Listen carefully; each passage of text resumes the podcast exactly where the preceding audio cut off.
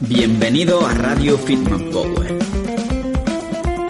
el podcast donde entrevistaremos a los mayores profesionales de la salud, nutrición, entrenamiento, crecimiento personal, psicología y salud en general para que aprendas de ellos. Además, también respondemos tu pregunta que puedes hacer en www.fitmanpower.com barra.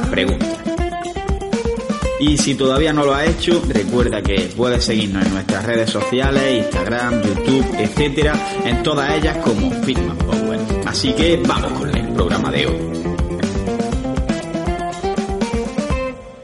Muy buenas, hijos del hierro, bienvenidos a un nuevo episodio aquí en Radio Fitman Power. Hoy tenemos ya con nosotros la segunda parte de la entrevista con Carlos Ferrando, nutricionista y apasionado de la cocina, en la que estábamos hablando sobre el papel que juega la cocina y hacer recetas más palatables, más ricas en una alimentación saludable. Y en esta segunda parte, después de haber hablado en la primera sobre cómo cocinar vegetales, etcétera, vamos a entrar ya un poquito más en cómo matar el gusanillo, digamos. Es decir, recetas típicas que normalmente no son muy saludables, cómo hacerlas de una manera más saludable, como puede ser una pizza, un bizcocho, las típicas tortitas, eh, gofres, etcétera. En general el dulce y lo que sería la comida rápida. Pero también en la entrevista tenemos que matizar en qué casos va a ser interesante incluir esta receta y en cuáles no. Porque que se utilicen ingredientes saludables no significa que la receta sea saludable de por sí. Pero antes de empezar con el podcast, tengo que haceros una mención a nuestros patrocinadores, que en primer lugar tenemos a Manafood, que es una empresa que lo que hace es preparar la comida de tu dieta y te la envía cada semana a casa, que está bastante buena de sabor y además no es muy caro. Y está todo elaborado con comida real, te pone cuáles son los macronutrientes, etcétera, y puedes tanto elegir recetas que vienen ya elaboradas como meter tus propias recetas y podéis tener un descuento del 10% si al hacer la compra utilizáis el código FITMAN, todo con mayúsculas, y en las siguientes compras vais a tener además con eso un descuento del 5%.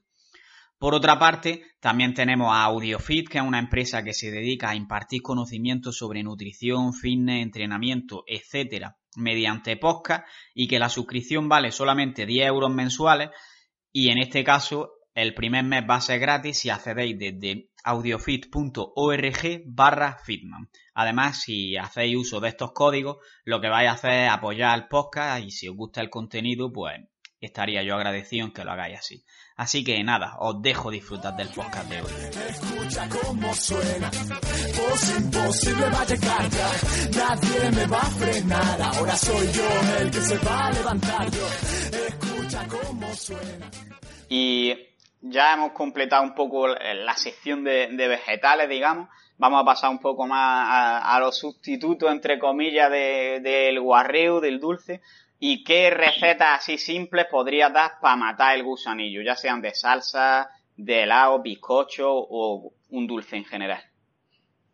También salsa, interesante. Yo, yo, yo en, en, muchos picoteos de, yo hay gente que me dice, le pregunto meriendas y, le, digo, no, y le picoteas algo antes de llegar a, hacer la cena, lo que sea, dice, bueno, si ahí pues cojo, abro la nevera o meto picoteo, y digo, vale, pues en vez de una merienda vamos a generar un picoteo.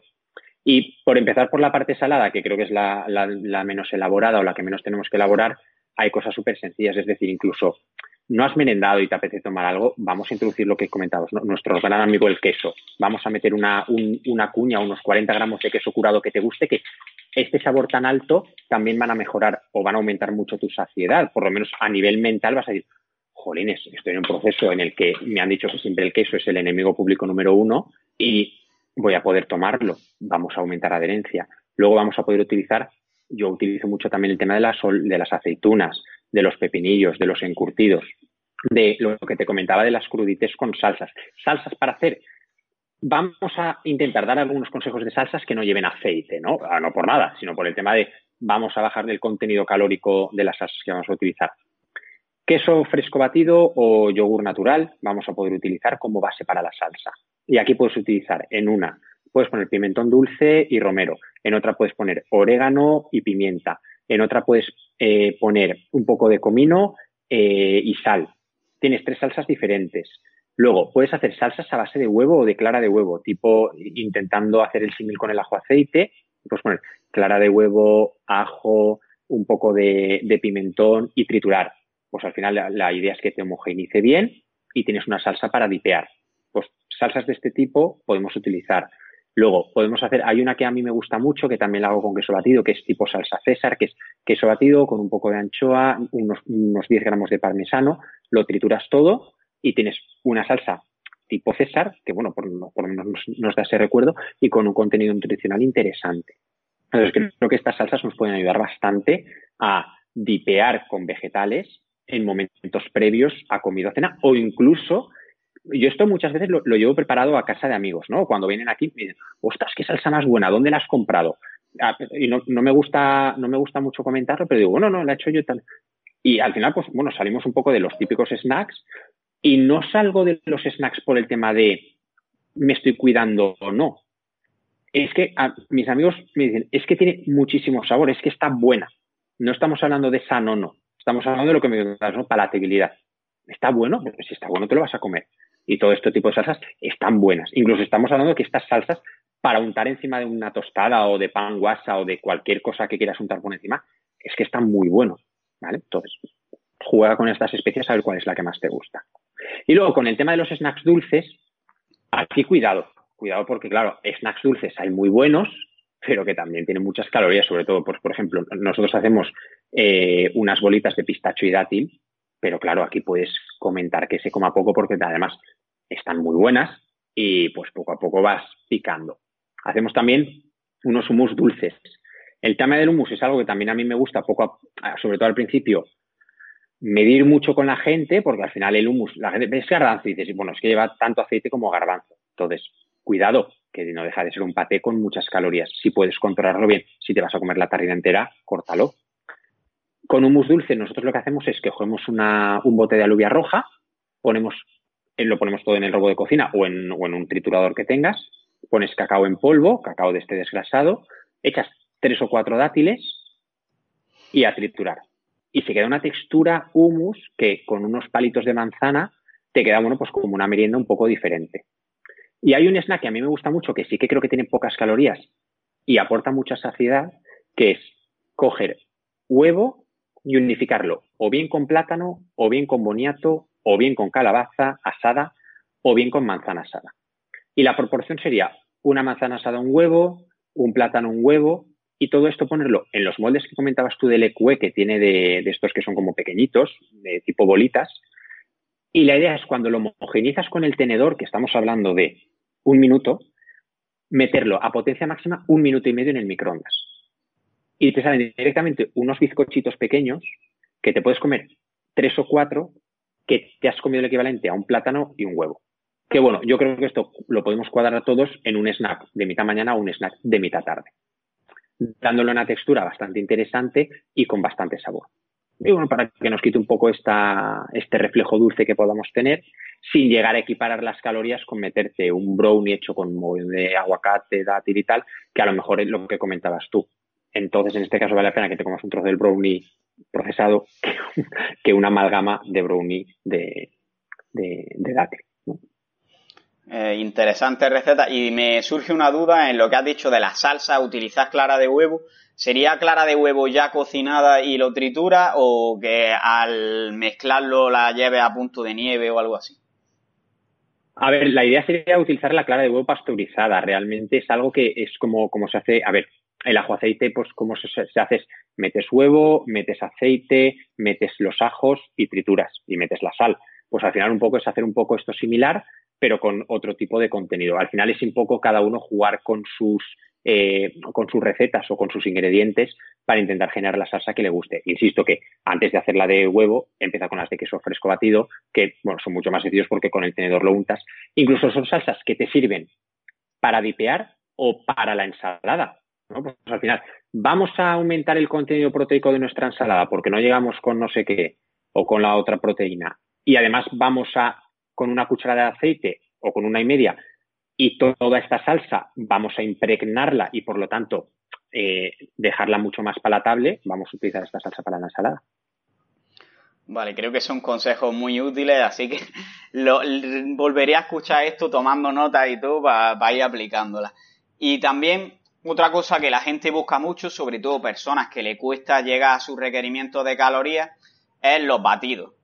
Y también tú haces mucho helado, así que también me gustaría que, que añada algo sobre consejos para hacer un helado fácil y que sea saludable. Entonces, ¿qué, algunas recetas de batido y helado y en qué personas las recomendarías porque puede que a lo mejor el helado sí sea interesante para alguien que quiera comer poco pero quiera un helado bajo en calorías digamos. Pero los batidos normalmente los asocio más a alguien que quiere ganar peso y le cuesta comer la verdad Sí, a ver, como helado realmente, como los helados que hacemos eh, son bastante palatables, sobre todo los que intentan imitar el, el sabor chocolate y demás, yo creo que incluso a las personas inapetentes les suele gustar bastante. Pero en helados tenemos dos tipos, los que hacemos solo de fruta, helado clásico y que nos gusta mucho. Fácil. Coges bolsas de fruta congelada que encuentras en cualquier supermercado. Coges el, la bolsa de mango congelado y la de frutos del bosque. Y metes las dos bolsas en el, en el robot de cocina. Ocho segundos a tope. Lo abres, lo miras, se quedará un poco una textura granulada. Y luego bajas potencia a la mitad y unos 12 segundos. Y en 20 segundos tienes el helado. Ya está, conforme sale ya lo tienes dispuesto. Entonces aquí el truco es, llénate el congelador de fruta congelada que te guste para hacer tus mezclas. Esto perfectamente lo podemos utilizar, pues es fruta, en función de si hay actividad física o no, en función de objetivo, cuadra cantidad, o lo puedes gastar como preentreno ahora en verano. Y opción postentreno, o para cubrir necesidades en, tanto de carbohidrato como de proteína, puedes utilizar o utiliza tener el congelador plátanos congelados, boniato ya asado congelado y haz patata también al microondas y congélala. Entonces ya tienes tres bases diferentes. Digo tres bases porque haya gente que el helado de, con, base de plátano no le gusta porque sabe mucho a plátano. Es verdad, y si no te gusta el plátano, pues al final no te cuadra. Pero el de boniato y el de patata, sobre todo el de patata, tiene un sabor muy neutro. Una vez congelado, coges cuatro plátanos, dos, dos o tres, tres scoops de proteína del sabor que te guste. Chocolate, vainilla, caramelo salado. Y el mismo proceso. Ocho segundos a potencia máxima en el robot de cocina. Lo abres, queda una textura muy granulada. Echas un poco de leche o bebida vegetal y vuelves a triturar a intensidad media durante 12 segundos. Y ya tienes directamente, este es el helado que yo hice ayer, ¿vale?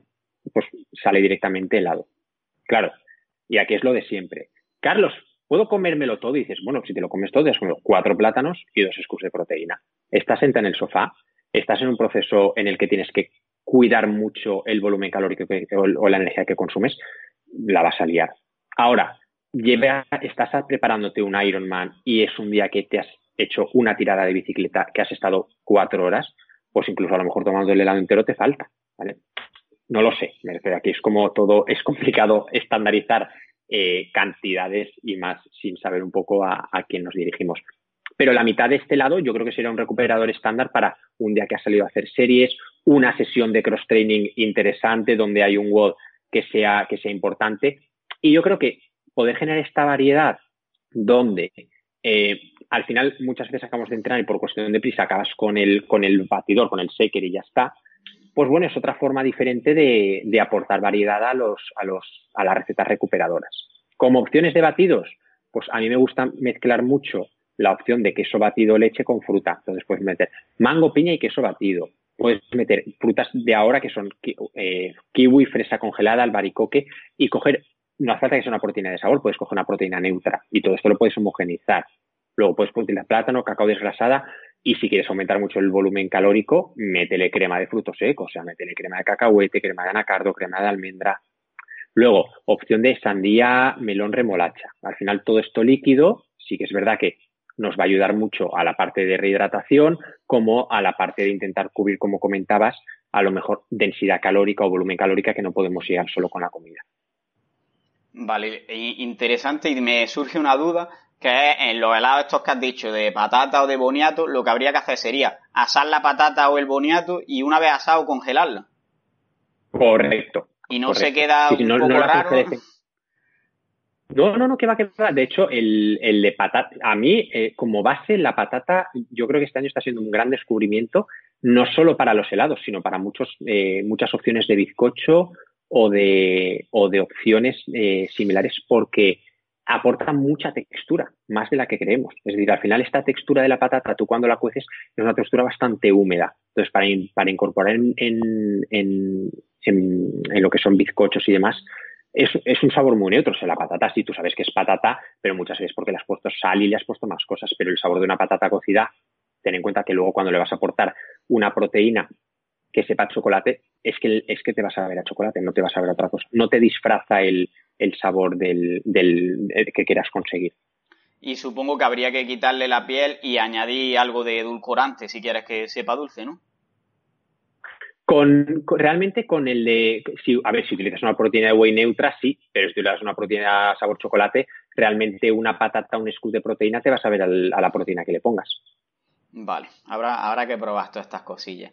Y a ver, Carlos, ¿alguna receta para veganos? Bueno, a ver, yo creo que aquí eh, es muy, es muy útil el, recurso de la soja texturizada, ¿vale? Por ejemplo, tienes la opción de, del, del, de, la, de utilizar el tofu y marinarlo y tal. Creo que es un poco un proceso más complicado, pero la soja texturizada se, eh, o sea, se presta mucho a, como, como, tiene esa forma granulada, sí que recuerda un poco a la textura de la carne picada, ¿no? Entonces, al final, con la soja texturizada la hidratas previamente, luego la secas y coges, como estábamos comentando antes, cuando estás haciendo tu pisto de verduras para la semana y la incorporas dentro, ¿no? Y al final tienes un plato con bastante vegetal, con bastante proteína y con base, y con base de carbohidrato. Al final la soja texturizada, como es 50 carbohidratos, 50 proteína, tienes un plato súper completo. Esta soja texturizada la puedes cocinar con más especias, sin tomate ni nada, y la puedes utilizar para las ensaladas. Yo la soja texturizada a veces la, la he incluso antes de hidratar como opción de cereal para el desayuno, ¿no? por, por, ver opciones. Y bueno, a mí es que así, es así crujiente es la opción que más me gusta. Pero que creo que es uno de los productos veganos que la, tiene un aporte, tiene un valor nutricional interesante y que si lo comparamos con otros, pues yo la verdad es que este ingrediente sí que, sí que me, lo veo bastante más versátil que a lo mejor el tofu o el seitan o el tempeh que tienen sabores más peculiares, a excepción del tofu que no tiene nada de sabor si no le, si no le añades cosas. Vale, considero que son consejos también bastante útiles. Y ahora, la comida típica que solemos hacer a la plancha, carne, pescado o el propio arroz que normalmente lo cocemos y poco más. ¿Qué harías para darle un poquito más de sabor a esta receta? Pues, a ver, yo creo que sí que es verdad que cuando nos presentamos el plato blanco con el arroz blanco y la merluza o el pollo, ¡fuah! es un día bien, pero claro, cuando te piensas en el resto de tu vida, no puedes hacerlo así. Entonces, con el arroz es muy sencillo, es decir, tú lo puedes aromatizar con un poco de ajo y laurel, es decir, incluso directamente en el, en el, en el vasito este que tenemos de microondas puedes poner el ajo y el laurel dentro, que aunque sea un minuto algo de sabor te va a coger. Pero, todavía más sencillo, haces el arroz, hablamos siempre de método rápido, ¿eh? Método para gente que no tenga tiempo. Puedes hacer el arroz de un minuto en la sartén, en la sartén, perdona, en el microondas, Ah, lo abres, lo echas en la sartén y lo rehogas con un, bueno, lo salteas con un poco de pimentón dulce, ya te ha cambiado el, el color, ¿vale? Ya tienes un arroz rojo. Marcas un poco de salmón en la sartén y en vez de presentarte el salmón típico plancha, lo loncheas como un tataki y lo, insertas como en, en una brocheta y te plantas la brocheta de salmón encima del arroz. Y dices, qué tontería, pero si es lo mismo. dices, claro, claro, si es que es lo mismo, pero no es lo mismo. Es decir, esto es como si tú vas a un restaurante y te lo sirven todo desparramado, te lo sirven bien presentado. Es decir, la presentación cuenta, yo creo que a días sí y a días no. Pero los días que estés muy harto, presentártelo así va a ser una forma diferente. Puedes hacerlo al revés, puedes sellar el salmón, retirar el salmón, dejar que enfríe y echar el arroz en el aceite del salmón. Pues también te va a coger mucho sabor. Te digo con el salmón, lo puedes hacer con el pollo, o sea, me da igual. Puedes hacerlo con gambas congeladas, que con las gambas congeladas también tenemos otro gran recurso. Pues todo esto yo creo que podemos utilizarlo para salirnos de los clásicos blanco sobre blanco. Por ejemplo, el, antes de ayer creo que hice una receta con, y puse un calabacín, lo puse a rollos y le puse simplemente carne picada y tomate dentro. Entonces, es lo mismo dices, no es lo, no es lo mismo presentártelo así que hacerte una hamburguesa con calabacín a la plancha, pues, probablemente sobrecocido, al lado como guarnición. Porque aquí ya entra también la parte de que la receta que hice te la comes con las manos. Y ya lo asocias más a picoteo, lo asocias más a cheat meal, ¿no? Por decirlo de alguna forma, y sigue siendo con un volumen calórico muy controlado. Vale. Y también me gustaría dos cosas que a mí me gustan mucho, que son la pizza y la hamburguesa. ¿Alguna alternativa para hacer algo más saludable y que nos quite las ganas de pizza o de hamburguesa? Bueno, a ver, mira, el, yo creo, el, ayer estaba debatiendo con, sobre pizzas con, a, mí me gusta, me gusta mucho, bueno, yo creo que a todo el mundo nos gusta mucho la pizza, pero sí que es verdad que estamos como, como muy mal acostumbrados.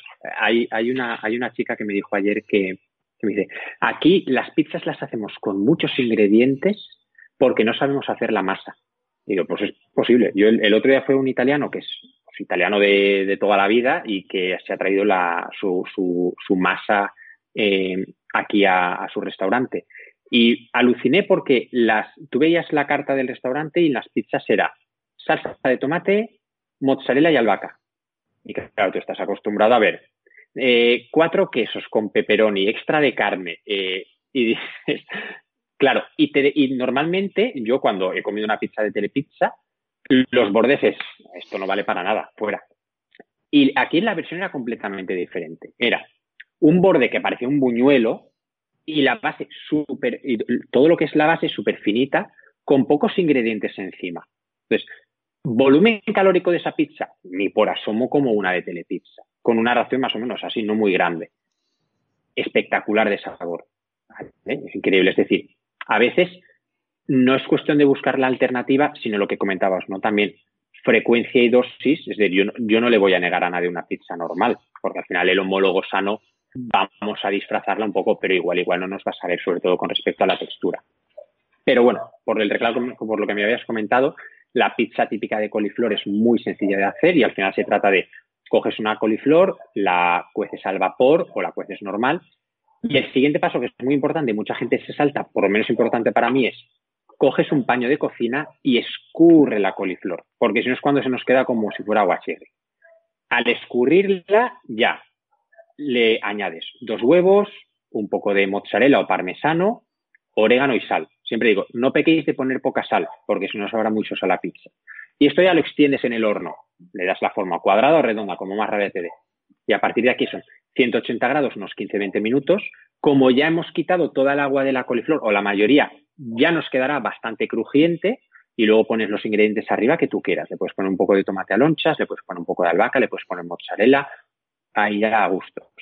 Y ya son 5 o 10 minutos de gratinar. Y tienes una pizza donde la base es verdura. Pues yo este, esta, esta masa la veo muy interesante porque es muy, sencilla de hacer y porque nos quita bueno, un poco el antojo para evitar tener que, tener que comer pizza todos los días. ¿no? Es algo interesante. Con el tema de las hamburguesas, yo siempre pienso que la hamburguesa, mientras esté hecha con, con una carne de calidad, problema no va a haber.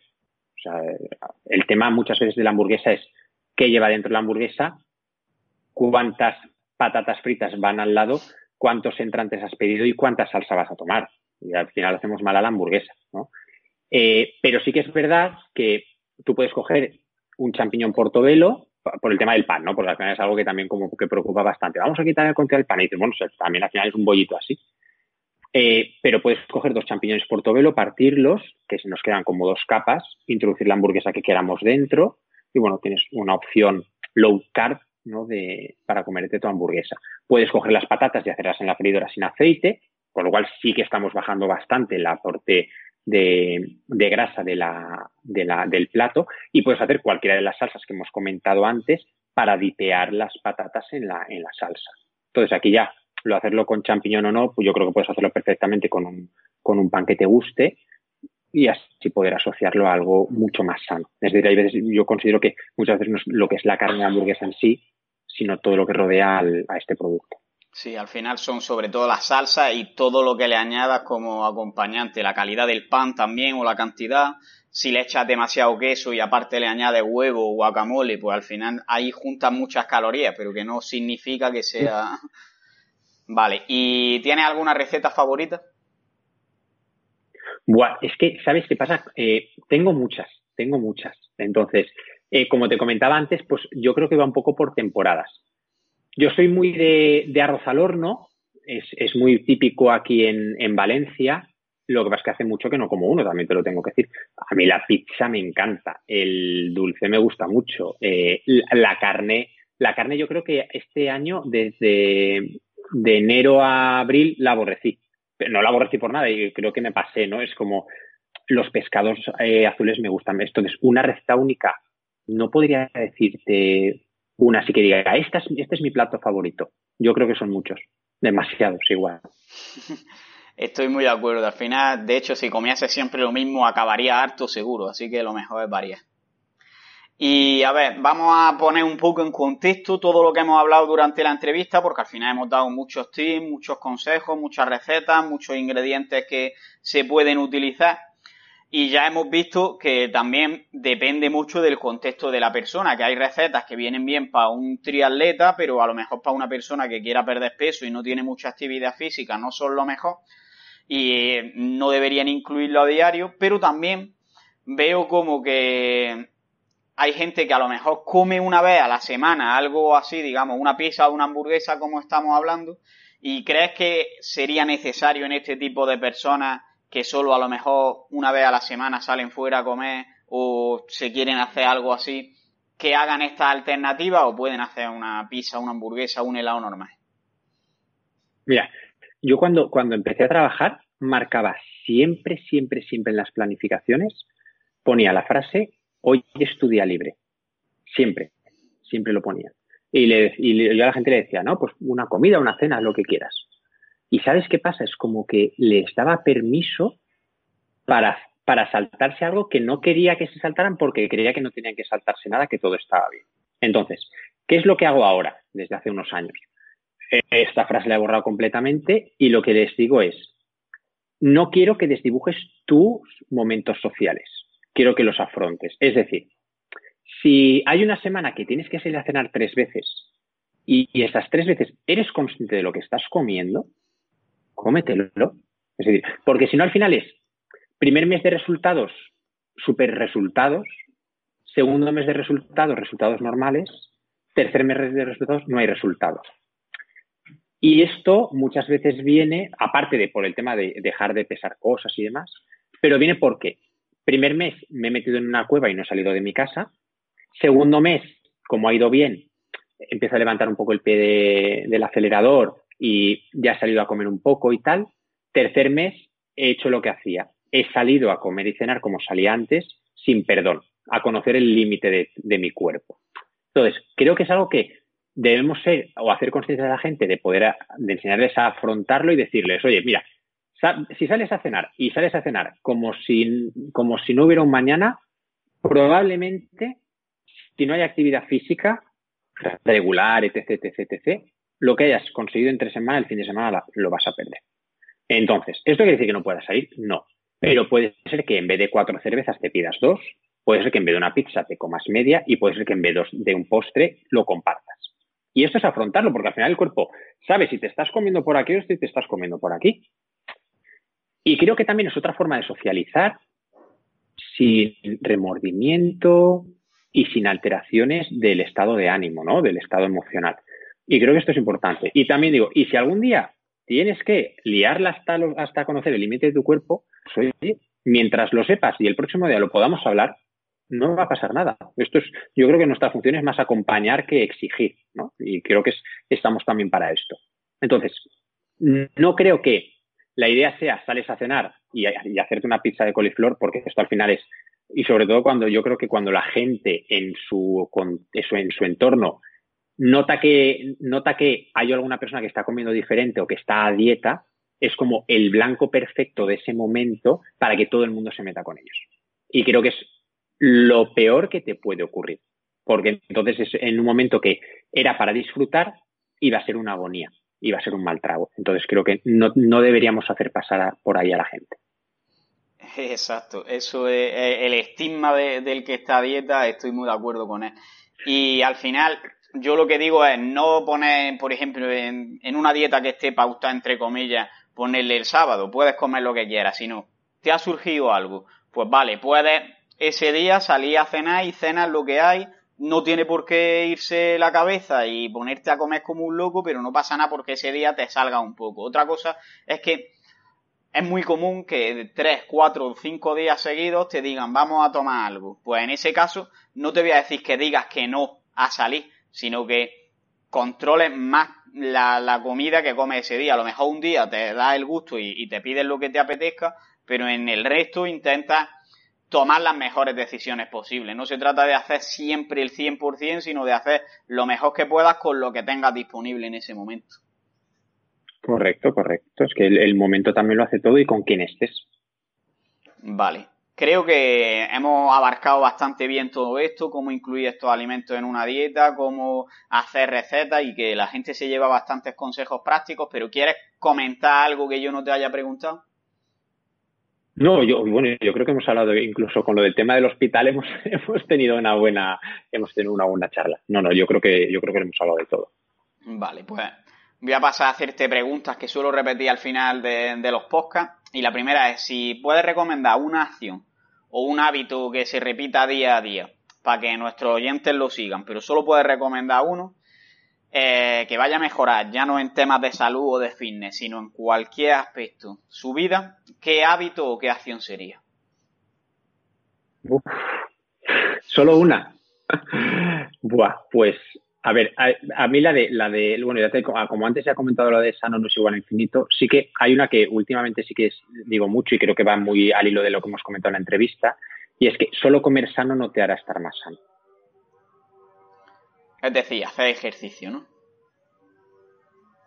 Hacer ejercicio, descansar, eh, tomarte tu tiempo, creo que todo esto es importante también. Eh, el mensaje lo comparto mucho y de hecho son cosas que muchas veces pondría por, por encima del hecho de comer sano en sí. Porque se notan más en el día a día a corto plazo, digamos, y te van a motivar más que el hecho de comer ensalada. Tal cual, tal cual. Vale, y ahora, contenido que recomiende en cuanto a libros, podcast, blog en página web, canales de YouTube, cuentas de redes sociales. Pues mira, eh, el último libro que me llegó, y la verdad es que me, parece muy acertado para, para casi todos los profesionales que nos dedicamos al sector, es el de psiconutrición de Griselda Herrero y Cristina Andrades, que la verdad es que me ha sorprendido mucho y creo que nos da este, eh, nos ayuda con, con herramientas para, para, el tema este de, de generar empatía, de evitar generar este, o, de cómo, cómo, llevar, ¿no? Un poco desde, desde, el, desde el halo del nutricionista la parte de remordimiento, de ansiedad, ¿no? Pues al final yo creo que todos somos conscientes, una vez llevamos unos años trabajando, que el papel del psicólogo es fundamental en, en nuestro trabajo. Y creo que este libro eh, nos, nos puede ayudar a dar pinceladas en algún tipo de herramienta que podamos generar o cómo se pueden sentir la, la gente que nos llega a consulta con respecto a, sus emociones y, la comida. Y con el tema de contenido social, pues bueno, sobre todo cuentas de Instagram que a mí me gustan mucho, obviamente la de mi compañero Miguel, la de Leve Nutrición Deportiva, considero muy interesantes las de dos Nutris que creo que van a llegar muy lejos, que son Carlos Ruiz Nutrición y Marcos Nutrición. Eh, y luego hay dos que he descubierto recientemente, que es uno que es de Fitness Chef, que me gusta mucho porque sin hablar, no sé si lo conoces o no, eh, a decir pero eh, hace como comparativas, a ver, no son comparativas solo calóricas, ¿no? Pero habla de esto, habla de, te estás comiendo una ensalada de mil calorías, crees que esto es sano y niegas todo esto, que son menos calorías, pero que es más social. Pero creo que en una foto recoge muy bien todo esto que ahora estamos yendo en algunos sectores a extremos, ¿no? Eh, y creo que ayuda mucho a, normalizar y a relajarnos, que creo que esto de, la normalidad es algo que nos estira mucho, pero creo que es importante. Y Anti-Diet Dietitian, que también hace trabajo de este tipo, también es otra cuenta de Instagram que, me gusta bastante. Y esto, bueno, es un poco el contenido que, me gusta con respecto. YouTube lo veo poco, podcast, por desgracia, no puedo, no, no puedo escuchar muchos, y esto es lo que, esto es lo que puedo aportarte. Lo dejaré todo abajo en la descripción para que la gente pueda echarle un vistazo con más calma. ¿Y quieres nominar a alguien para que venga al podcast? Pues mira, la verdad es que no tengo a nadie pensado, pero ya que te he comentado lo del libro y no sé si la conoces, Griselda Herrero, tuve una entrevista con ella y la verdad es que es una tía que también lleva muchos años dedicándose a, a la parte de nutrición y creo que es muy interesante.